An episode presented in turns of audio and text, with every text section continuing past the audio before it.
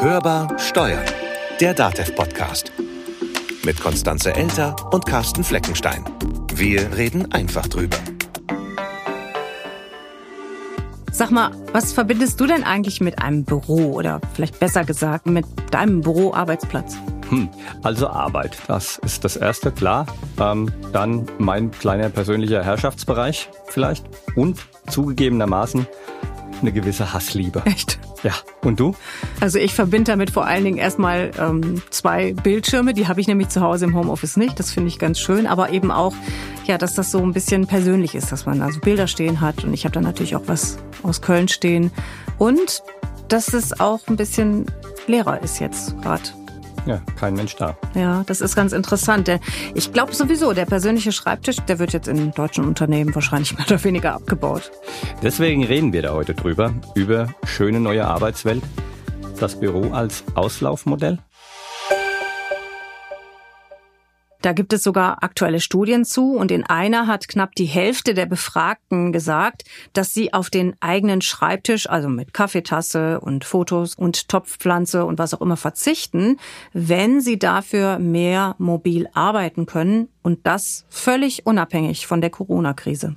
Die Voraussetzung müsste dann aber sein, dass das flexible Arbeiten nicht dazu führt, dass man sich, wenn man dann mal in die Firma kommt, erst mühsam irgendwo einen Tisch suchen muss, wo man arbeiten kann. Auf jeden Fall könnte das eine Rolle bei der Wahl des Arbeitgebers spielen.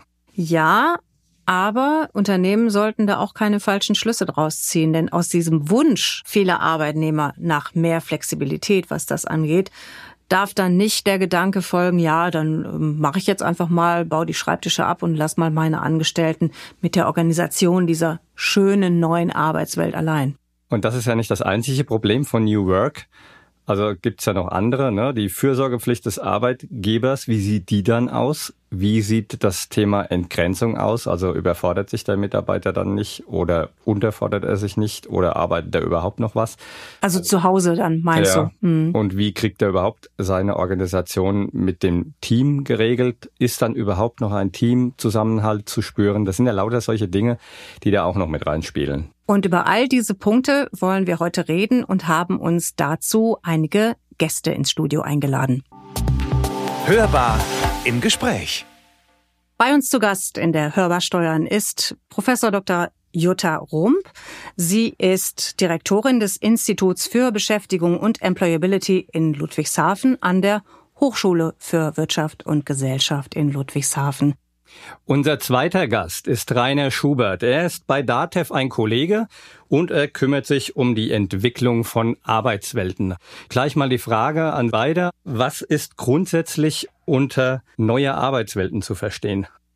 Ich würde den Begriff New Work nehmen. Und New Work ist eigentlich ein Thema, was sich schon seit den 70er Jahren eigentlich entwickelt hat. Wir fassen unter New Work heute einerseits das Thema des zeit- und ortflexiblen Arbeitens darunter, gleichzeitig das äh, eher selbstbestimmte Arbeiten in der Organisation äh, mit einer relativ hohen Hierarchiefreiheit, was wir gern auch als agiles Arbeiten äh, begreifen oder beziehungsweise verstehen.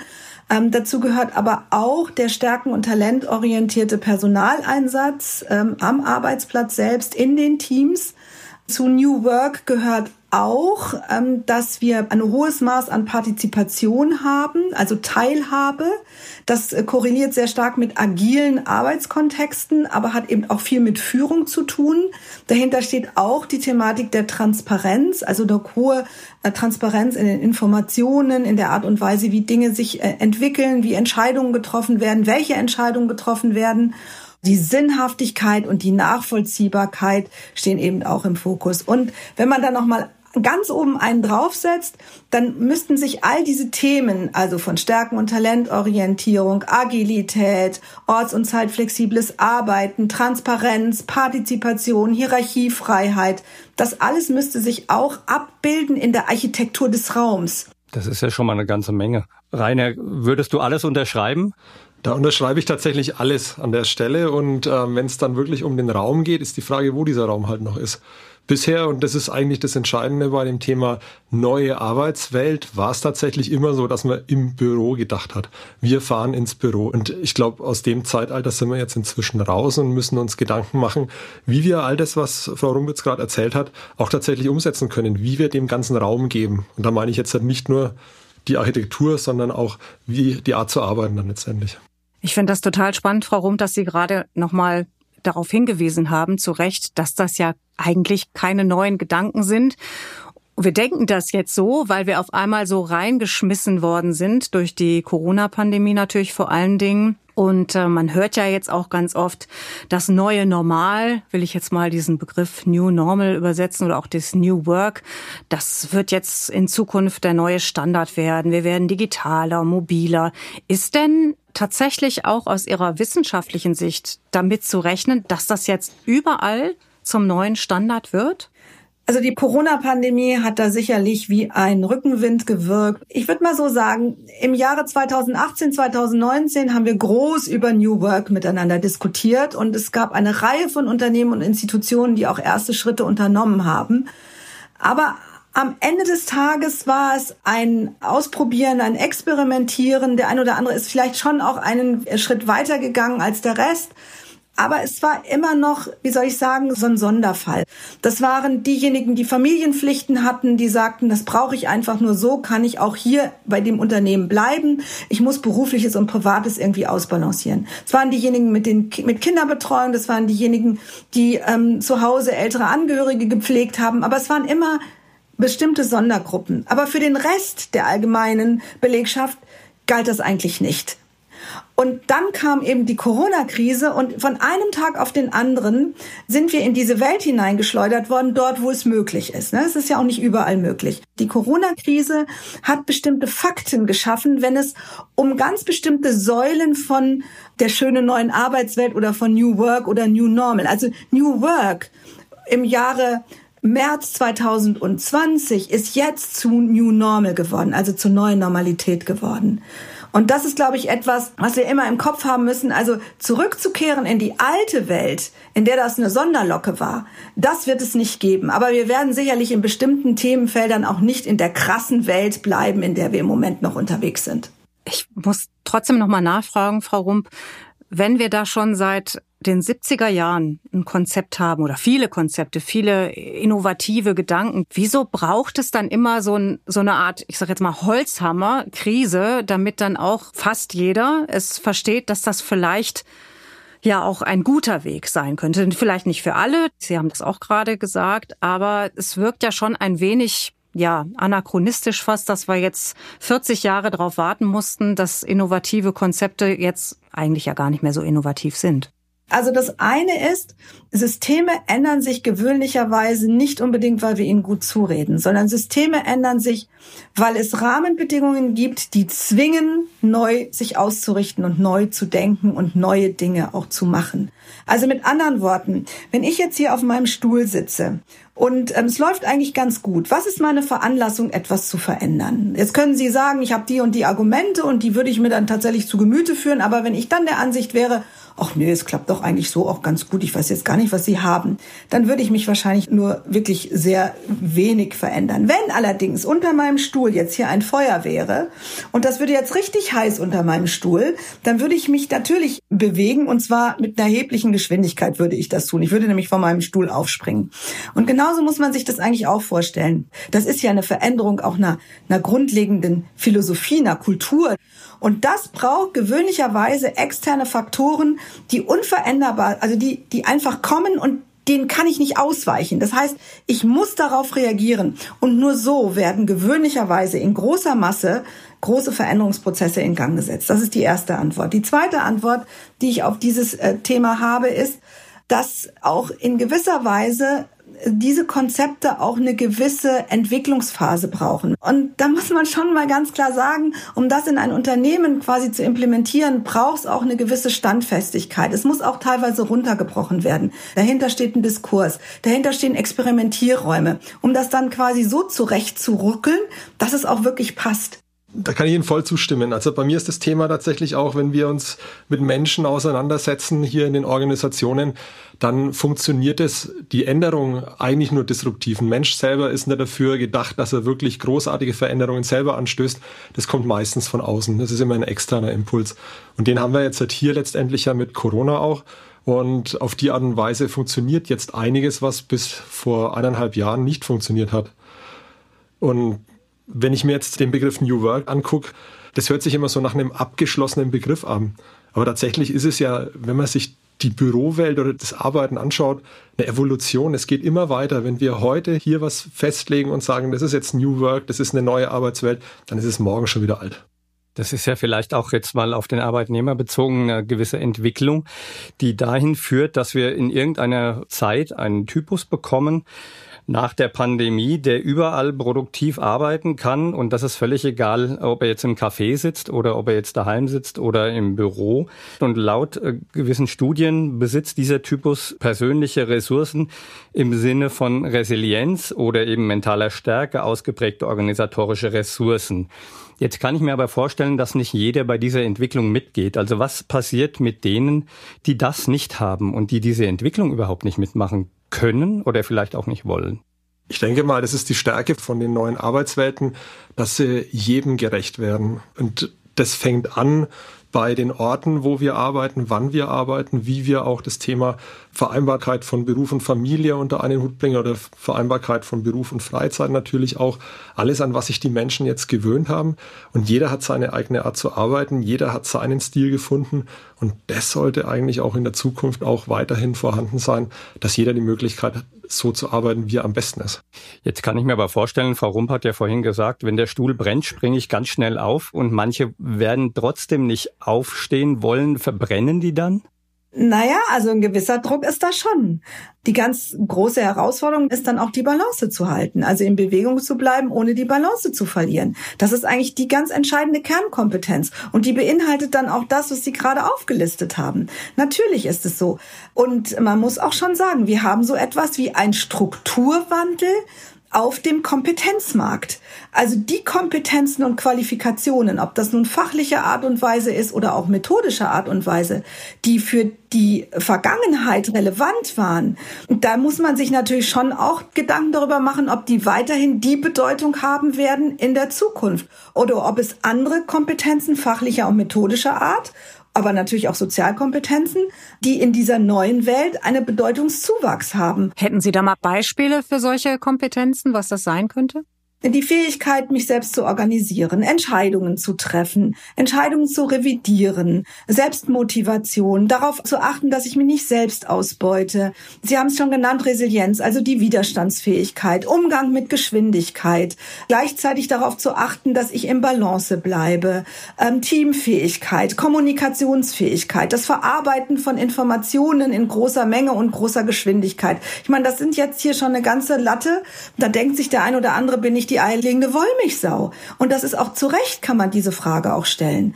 Aber faktisch ist, und da muss man sich einfach mit auseinandersetzen, es existiert nicht nur ein Strukturwandel in der Volkswirtschaft, wenn es um bestimmte Branchen und Geschäftsmodelle geht, sondern es existiert auch in diesem Zusammenhang ein Strukturwandel, ein Wandel, wenn es um Kompetenzen geht. Jetzt schießt mir gerade noch so durch den Kopf, ich weiß nicht, ob das jetzt unbedingt immer am Alter festzumachen ist, aber ein Teil sicherlich schon der Kompetenzen, die Sie da aufgeführt haben. Zugleich haben wir den demografischen Wandel. Könnte es dann vielleicht auch sein, dass wir da durch diese Art von Strukturwandel den einen oder anderen auf dem Weg verlieren? Ja, also das ist genau das, wo ich mir wirklich Sorgen mache. Ich glaube, dass man, oder ich bin zutiefst davon überzeugt, dass man nicht jeden verlieren muss. Wenn man eine gewisse Zeit hat, die Menschen mitzunehmen, in Perspektiven zu geben, in Aus- und Weiterbildung gut zu investieren, aber auch an den Arbeitsplätzen selbst ähm, es ausprobieren zu können, all das. Also wenn Sie eine gewisse Zeit haben, dann nehmen Sie die meisten Menschen mit, denn wir Menschen sind anpassungsfähig. Und wenn Sie gleichzeitig noch die Grundphilosophie im Kopf haben der Stärken- und Talentorientierung, dann nehmen wir fast alle mit. Denn wenn ich nach meinen Stärken und Talenten eingesetzt bin, dann bin ich auch offen für solche Dinge, weil ich einfach weiß, ich habe eine sehr, sehr hohe Wahrscheinlichkeit, dass ich das erfolgreich meistern kann, weil ich vertrauen kann auf diese Stärken. Jetzt muss man allerdings eins dazu sagen, in dem Falle ist Corona schon auch ein Risikofaktor jetzt geworden, denn Corona hat dazu beigetragen, dass wir eine Verdopplung der Veränderungsgeschwindigkeit haben, was in der Konsequenz bedeutet eine Reduktion oder eine Halbierung der Reaktionszeiten. So, wenn ich eine Halbierung der Reaktionszeiten habe, dann bedeutet das auch, dass ich jetzt genau diese Begleitung von Menschen in diese neue Welt mit diesen veränderten Kompetenzen, dass ich jetzt nur noch halb so viel Zeit habe. So, und da kommt mein Stirnrunzeln jetzt rein, dass ich sehr nachdenklich werde und mir überlege, wie kann ich Lernprozesse gestalten, dass ich alle mitnehme, wenn ich nur noch die Hälfte der Zeit habe. Das ist vielleicht auch eine Frage an dich, Rainer. Wenn du dir Gedanken oder wenn ihr euch Gedanken macht über diese neuen Arbeitswelten, ist das ein Aspekt, wo man sagt, okay, da müssen wir drauf achten? Ich würde nochmal ein Stück zurückgehen wollen. Frau Roden, Sie haben jetzt gesagt, dass, dass der einzelne Mensch jetzt mit dieser Geschwindigkeit konfrontiert ist. Ich beobachte aber auch ein Stück weit, dass die Organisation an sich die Geschwindigkeit bekommt, wie die Mitarbeiter, die auch mitgehen können. Also das wird ein Stück weit auch von der Organisation mitgetragen. Ich würde jetzt nicht alles unterschreiben, dass wir sagen, wir haben eine Geschwindigkeit vorgegeben und die wird komplett auf die Mitarbeiter übertragen und ob die dann mitkommen oder nicht, wird man dann schon sehen, so nach dem Motto. Ich sehe schon, dass das aus dem Team oder aus den Menschen selber rauskommt, wie die Gesamtorganisation wirklich reagieren kann. Natürlich auch äh, aus dem Management heraus, aber die Reaktionsgeschwindigkeit kommt da schon aus der gesamten Menge raus, finde ich. Ja, also da haben Sie schon recht. Ich glaube auch, dass jede Organisation die eigene Geschwindigkeit als solche hat und dass man ein Stück weit, wenn man mit vereinten Kräften an dem Thema arbeitet, also wenn man das als zentrales Ziel auch hinbekommt, dann kann man sich auch leisten, je nach Mitarbeiter und Mitarbeiterin beziehungsweise noch bestimmten Gruppen auch unterschiedliche Geschwindigkeitszyklen zu haben. Also das glaube ich schon, da muss man auch aus einem Strang ziehen. Das setzt aber voraus, dass man das als Thema erkennt, das als strategischen Faktor auch identifiziert kommuniziert und professionell damit umgeht und aber auch damit umgeht, dass es diese unterschiedlichen Geschwindigkeiten gibt und die Organisation das ausbalanciert. Das ist eben genau der Punkt, wie ich meine, dass die Organisation auch funktionieren kann, wie sich die Menschen da drin dann auch platzieren können, dass niemand fallen gelassen wird jetzt an der Stelle, sondern wirklich die Organisation dafür sorgt, dass alle mitkommen, soweit wie es geht und auch darauf reagieren. Und das ist in Zukunft ein zentraler Faktor für die Attraktivität eines Arbeitgebers. Ich meine, wir diskutieren ja gerade vor dem Hintergrund von Nachwuchs- und Fachkräftemangel schon seit ewigen Zeiten über den attraktiven Arbeitgeber.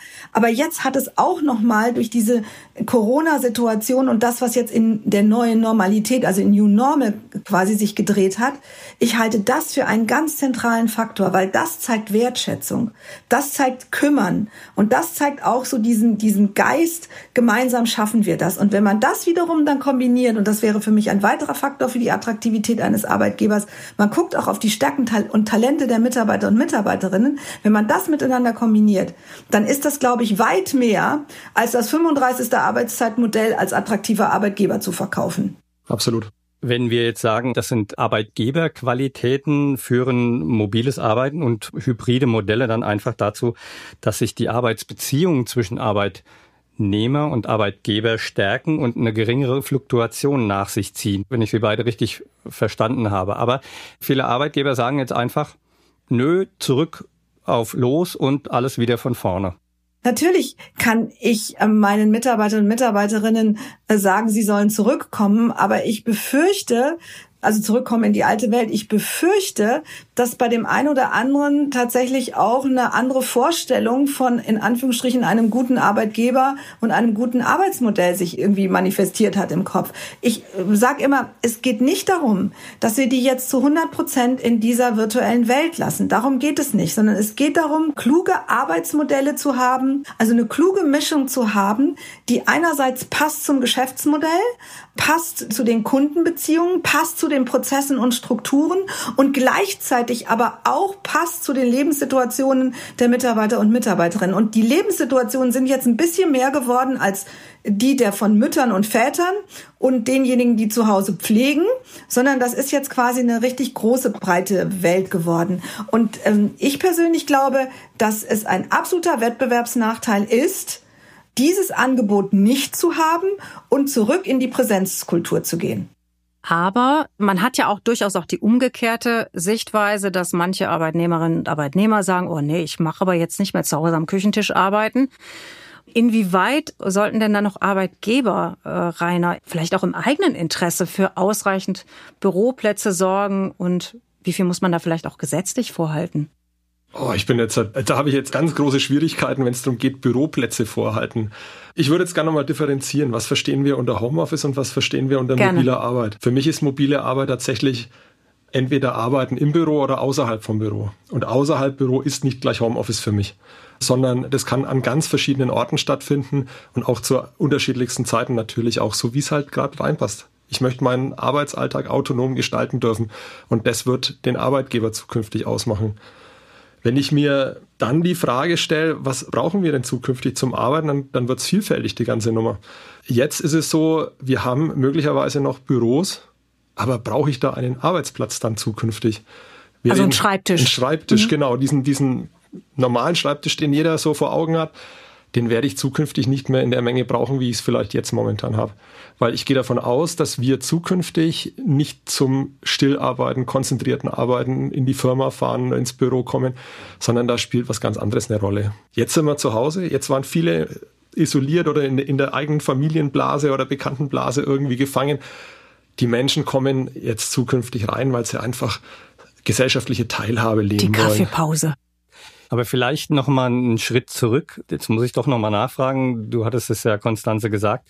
Wie viel muss ich denn gesetzlich vorhalten? Gibt es denn da überhaupt eine Richtlinie, die sagt, okay, äh, du kannst jetzt nicht lauter äh, Büroräume umgestalten, dass zwar die Leute da arbeiten können, aber per se hat keiner mehr einen Arbeitsplatz? Geht das?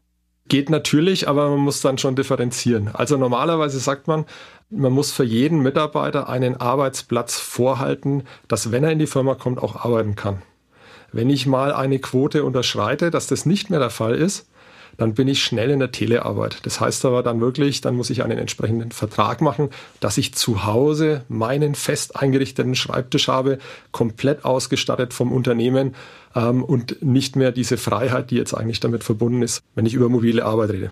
Und nochmal auf das Stichwort Präsenzkultur zurückzukommen. Das gilt ja nicht nur, nehme ich mal an, Frau Rum, für Unternehmer oder Arbeitgeber, sondern auch für die Angestellten. Ich könnte mir vorstellen, dass, äh, also mir geht es nicht so, aber vielen anderen vielleicht ihr Arbeitsplatz oder ihr Schreibtisch tatsächlich auch wichtig ist, weil sie vielleicht so konditioniert sind, weil sie es gar nicht anders kennengelernt haben, jetzt auch total überfahren worden sind. Und möglicherweise lassen die sich an der Stelle auch wenig argumentativ überzeugen. Also was kann man da verlangen vielleicht auch, sowohl inhaltlich wie möglicherweise auch rechtlich? Und worauf sollte man lieber verzichten? Also ich halte von ähm, irgendjemanden in irgendein Arbeitsmodell zu zwingen, davon halte ich wenig. Ich meine, auch zu New Work oder New Normal gehört auch Vielfalt.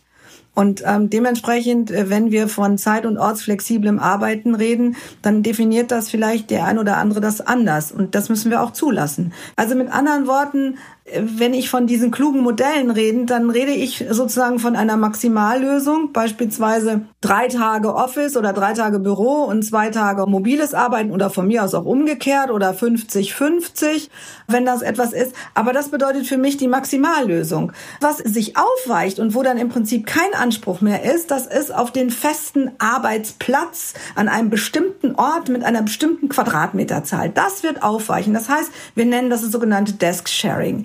Ich habe dann schon auch meinen Platz, aber der Platz ist halt nicht der, den ich 20 Jahre lang hatte, sondern den muss ich mir vielleicht jeden Morgen suchen.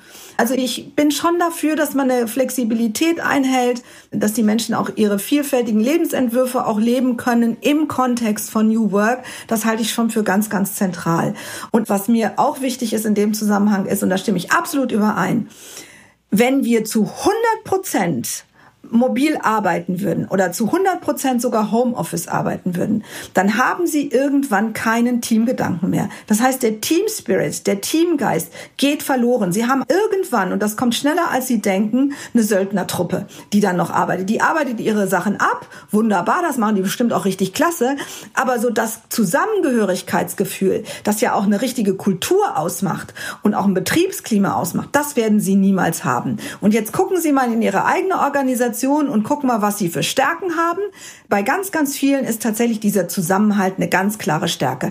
Wenn es dicke kommt, dann rücken wir zusammen und dann schaffen wir das. Das haben wir gesehen in der Corona-Krise. Stellen Sie sich mal vor, wir kämen aus einer Söldnermentalität. Glauben Sie, dass wir die letzten 16 Monate so gut hingekriegt haben? Oder hätten? Das würde ich doch stark in Abrede stellen. Also ich bin dabei, Frau Rump, wir müssen Vielfalt anbieten. Wir müssen einen bunten Blumenstrauß an Möglichkeiten anbieten, damit jeder Mensch auch die Möglichkeit hat, sich sein persönliches Setting zusammenzustellen. Das, was am besten passt. Vielleicht in der jetzigen Lebenssituation anderes als vielleicht in einem Jahr oder in zehn Jahren, je nachdem. Das verändert sich auch. Und dann kann aber jeder für sich entscheiden, wie er arbeitet. Und wenn es an dem Schreibtisch innerhalb des Unternehmens ist wenn ich das brauche, so zur Arbeit, dass ich diese Trennung habe und immer meinen einen Platz vielleicht sogar habe, das lässt sich ja auch, das ist ja auch eine Form von Vielfalt. Wenn ich im Team entscheide, dass diese eine Person immer an dem Platz links hinten in der Ecke sitzen soll, dann ist das auch eine Entscheidung. Das gehört auch zu Vielfalt aus meiner Sicht. Dieses, wir können uns aufeinander verlassen oder auch die Führungskraft kann sich auf äh, sein oder ihr Team verlassen könnte natürlich auch andere Effekte haben und hat die auch zum Teil, wie man ja auch von Kolleginnen und Kollegen hört, dass man nämlich, ähm, Frau Rums, Sie hatten es ganz am Anfang schon mal gesagt, auch eine Tendenz vielleicht dazu hat, sich selbst auszubeuten. Und das ist ja auch genau eine Kritik, die von Gewerkschaften und anderen Arbeitnehmervertreterinnen und Vertretern geäußert wird, dass eben die Arbeit von zu Hause leichter, sehr viel leichter zu unbezahlten Überstunden führt. Diese Befürchtung, die ist ja zum Teil sicher berechtigt, aber wie kann man denn da gegensteuern? Ich muss mir Disziplin antrainieren. Ich muss mir bestimmte Anschlagpunkte definieren. Ansonsten geht das sozusagen ineinander über und es ist eine fließende Grenze. Eigentlich ist es gar keine Grenze mehr. Das ist das Erste. Das Zweite ist, ich muss mir eine Struktur in den Tag legen. Die Produktivität ist tatsächlich gestiegen in dieser Pandemie, wenn wir in dieser virtuellen Welt unterwegs sind, weil wir keine Wegezeiten mehr haben. In gewisser Weise habe ich eine Produktivitätssteigerung in der Effizienz. Ich glaube nicht unbedingt in der Effektivität, aber in der Effizienz. Aber nichtsdestotrotz, ich beute mich in gewisser Weise schon auch aus. Also wo sind da tatsächlich die Strukturen am Tag? Wo sag ich für mich, hier reicht's? Und wie, und jetzt kommen wir zur nächsten Regel, also die Struktur wäre die zweite Regel. Die dritte ist, ich muss auch zunehmend mutig sein und das gegenüber meiner Führungskraft auch deutlich sagen. Das braucht auch eine Offenheit und ein Vertrauensverhältnis. Deswegen reden wir ja auch sehr viel von einer Vertrauenskultur statt von einer Präsenzkultur. Es braucht auch Vertrauen und zwar nicht nur von der Führungskraft in Bezug auf die Mitarbeiter und Mitarbeiterinnen, sondern auch umgekehrt, dass nämlich der Mitarbeiter und die Mitarbeiterin sich trauen kann, zu sagen, stopp. Aber das ist ja genau die andere Seite. Also das sorgt ja letzten Endes dieses nicht vorhandene Vertrauen bei Führungskräften oder vielleicht auch reaktionäres Führungsverhalten sorgt für Befürchtungen seitens eben des Unternehmens, dass die Mitarbeiter weniger produktiv sein könnten, während sie ihre Zeit irgendwo vertrödeln oder so ähm, sorgt ja dafür, dass diese Befürchtungen bestehen bleiben. Also wie muss man die Führungskräfte im Unternehmen vielleicht auch schulen oder vielleicht sensibilisieren, dass eben A, das Vertrauen da ist und B, sie ihre Mitarbeiter eben nicht ausbeuten, auch wenn die das gerne selbst freiwillig tun? Naja, das Ganze hat zwei unterschiedliche Perspektiven. Das hängt nämlich mit der Kultur zusammen. Kommen Sie aus einer traditionellen Kultur, einer traditionellen Präsenzkultur, dann sind sie es gewohnt, die Leistungsergebnisse beziehungsweise den Leistungsprozess nach ganz bestimmten Indikatoren zu messen. So nach dem Motto, ich guck mal drauf, etc. Also sie haben ganz bestimmte Messkriterien. Und ähm, gleichzeitig gehört zu diesem Messkriterium auch, dass ich sehe, dass derjenige an dem Platz sitzt und arbeitet, ist auch ein Messkriterium. Aber sie brauchen das. Und wenn sie dann in eine virtuelle Welt gebeamt werden, dann ähm, tun sie sich mit diesen Schlüsselindikatoren schwer, mit denen sie Leistung sichtbar machen und messen. So, wenn sie jetzt in einer, also mit anderen Worten fehlt ihnen das. Das heißt, sie müssen stattdessen, damit wir gleichzeitig den Übergang schaffen von einer Präsenz Präsenzkultur, in eine Vertrauenskultur, müssen Sie ein Konstrukt einführen, die sogenannte Erreichbarkeitskultur mit Meilensteinplanung. So, das müssen Sie einführen, weil ansonsten werden Sie das nicht schaffen. Das heißt, man muss sich erst daran gewöhnen. Wenn Sie aber vorher schon in einer Welt waren, in der Sie schon eine Vertrauenskultur hatten, dann reichte alleine die Definition der Aufgaben, die dort war und die damit verbundenen Prozesse, dass das sozusagen die inhaltliche Grundlage war für die Arbeit, die wir mobil gemacht haben, also quasi quasi auf Distanz gemacht haben. Ich würde das gerne aufgreifen, was Frau Rump gerade zum Schluss gesagt hat. Dieses Arbeiten nach Zeit kann ja dann vielleicht auch zukünftig nicht mehr das alleinige Kriterium sein. Wir hatten gerade schon das Stichwort Vertrauenskultur. Wäre das dann auch so ein Teil der neuen Arbeitswelt, in der ihr denkt, dass man auch da so eine Art, ich sage jetzt mal, hybrides Modell fährt, weniger nach Zeit, also vielleicht noch ein bisschen, aber auch ein bisschen mehr in Richtung Projekt, ein bisschen mehr in Richtung Auftrag zu denken und auch ja, nicht abzurechnen, aber so den Mitarbeitern entsprechend zu vertrauen? Auf jeden Fall. Und da geht es ja darum, ich, wenn bereit bin für eine neue Aufgabe, hole ich mir die Aufgabe. Und das ist auch mit Vertrauen natürlich verbunden. Und da ist Vertrauen die Grundlage für das Ganze. Und bei uns funktioniert es im größten Teil schon.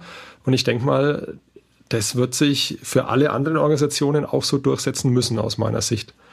Jetzt das Thema noch mit der Zeit. Da bin ich ein bisschen hin und her gerissen an der Stelle, weil diese absolute Zeitflexibilität kann schnell wieder zu dieser Selbstausbeutung führen wenn ich arbeiten kann, wann ich will und wie ich will und wo. Das habe ich auch gemerkt jetzt in meinem Alltag. Bei uns waren noch die Kinder klein jetzt mit Schulbetreuung während Corona und sonst was. Da verliert sich der Tag einfach so. Und da ist das Homeoffice auch kein tolles Homeoffice mehr plötzlich. Wenn man einen halben Tag arbeitet, dann ähm, einen halben Tag Hausaufgabenbetreuung macht oder Schulbetreuung, um dann den anderen halben Tag dann irgendwann abends noch, ähm, nachdem die Kinder im Bett sind, sich nochmal hinzusetzen und dann das restliche Ergebnis einzuarbeiten. Nicht die andere Hälfte des Tages, sondern jetzt bin ich tatsächlich bei dem Ergebnisorientierten. Ich will ja mein Ziel erreichen, was ich ein Ergebnis erzielen und das schaffe ich halt tatsächlich nur, wenn ich dann entsprechend aufteile. Aber dann habe ich auch das Thema mit der Selbstausbeutung irgendwann. Grundsätzlich finde ich die Idee super, dass auch zur Ortsflexibilität die Zeitflexibilität dazukommt. Ich würde gern eins noch ergänzen wollen. Natürlich braucht es trotz alledem, in welcher Kultur man immer zu Hause ist, schon auch, dass Führungskräfte in der Lage sind, auf Distanz zu führen. Und gerade wenn man auf Distanz führt, ist das Thema Sozialkompetenz besonders wichtig. Das ist das eine. Und das andere, was ich noch sagen möchte, häufig in diesem Thema der Selbstausbeutung oder das, was man auch manchmal äh, aus Unternehmen zurückgespiegelt bekommen hat, so nach dem, und die tun ja gar nichts. Weißt die renovieren das Haus, ähm, da wird der Garten gemacht und am Ende des Tages arbeiten sie vielleicht noch so ein bisschen. Das ist ja auch immer so ein, so ein bestimmtes Urteil, was hier und da auch zum Thema gemacht wird. Da würde ich einfach nur eine einzige Botschaft senden. Zehn Prozent ihrer Belegschaft und ich drücke das jetzt mal bewusst sehr provokant aus, man möge mir das bitte verzeihen, ist nicht mein Wortlaut, bescheißen sie. Sie bescheißen sie aber immer, ob die jetzt im Büro sind oder ob die zu Hause sind. Aber es sind nicht 90 Prozent. Die 90 Prozent bemühen sich, ein wirklich gutes Ergebnis für das Unternehmen zu bringen. Ganz am Anfang haben wir ja das thematisiert, dass wir jetzt möglicherweise alle, wenn wir das wollen, mobil arbeiten können, dürfen, vielleicht es auch tun. Aber es gibt ja ganz viele Branchen, die das logischerweise nicht können. Besteht da die Gefahr, dass wir da eine neue Neiddebatte entfachen? Ich würde dazu gerne eins anführen, dass wir diese Debatte bereits bei der Einführung von flexiblen Arbeitszeitmodellen vor 15 Jahren hatten, als wir das flächendeckend gemacht haben. Jetzt kommt allerdings eine zweite Dimension dazu. Also wir reden jetzt nicht nur über Zeitflexibilität, sondern jetzt reden wir auch über Ortsflexibilität. Das bedeutet, dass eben eine Anzahl von Mitarbeitern und Mitarbeiterinnen die sogenannte Wahlfreiheit haben. Die können also selbst entscheiden, an welchem Ort, zu welcher Zeit sie arbeiten. Und das steht entgegen den Rahmenbedingungen von anderen Mitarbeitern und Mitarbeiterinnen, die weder die Zeitflexibilität haben noch die Wahlfreiheit haben hinsichtlich des Ortes.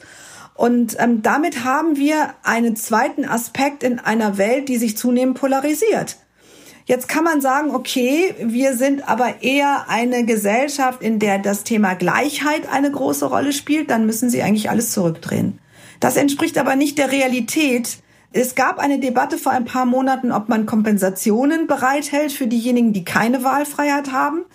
Von dem Thema ist man aber wieder weg und man geht jetzt im Moment hin und sagt, einfach offen ansprechen. Also es nicht totschweigen, sondern es offen und ehrlich ansprechen und sagen, das ist, es gehört eben auch in die neue Arbeitswelt hinein, dass wir genau diese Polarisierung haben, wenn es um Arbeitsbedingungen geht und Arbeitsmodelle geht. Und ähm, damit offen einfach umgeht. Sie haben gerade das Stichwort genannt, nicht zurückblicken und zurück wollen in die alten Zeiten. Wir blicken dann lieber mal in die Zukunft und fragen uns, okay, wie sieht denn unser persönlicher Arbeitsplatz, unsere persönliche Arbeitswelt aus künftig? Was ist Ihre persönliche Erlebniswelt am Arbeitsplatz, Ihre Wunschvorstellung? Warum? Ja, also ich wünsche mir eine weitere intensivere, noch intensivere Vernetzung einerseits mit meinen Kollegen und Kolleginnen, aber mit allen Protagonisten und Protagonistinnen im System Arbeit, in der Gesellschaft, Politik etc. Das würde ich mir wünschen, das fände ich toll.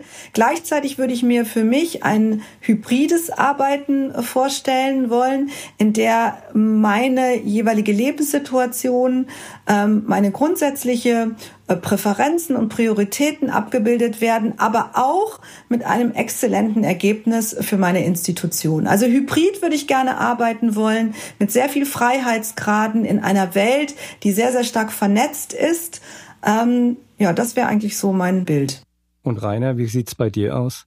Bei mir sieht's genauso aus. Hybride Arbeitswelt ist auf jeden Fall das Maß der Dinge. Ich weiß, dass jetzt diese Welt, die für uns kommen wird, viel mehr Vorteile bieten wird als Nachteile, dass wir, wenn wir hybrid arbeiten und diese autonome Gestaltung, Zeit, ortsflexibles Arbeiten und auch diese Nutzung der Freiheitsgrade, die mit zusammenhängt, die für uns gut einsetzen können, dann wäre ich da sehr zufrieden. Und man bespielt das Feld Arbeiten genauso, wie es für mich, also ich spiele spiel das für mich dann so, dass ich halt maximal produktiv für mich bin, aber halt auch für mein Unternehmen maximal produktiv bin und das beste Ergebnis finde.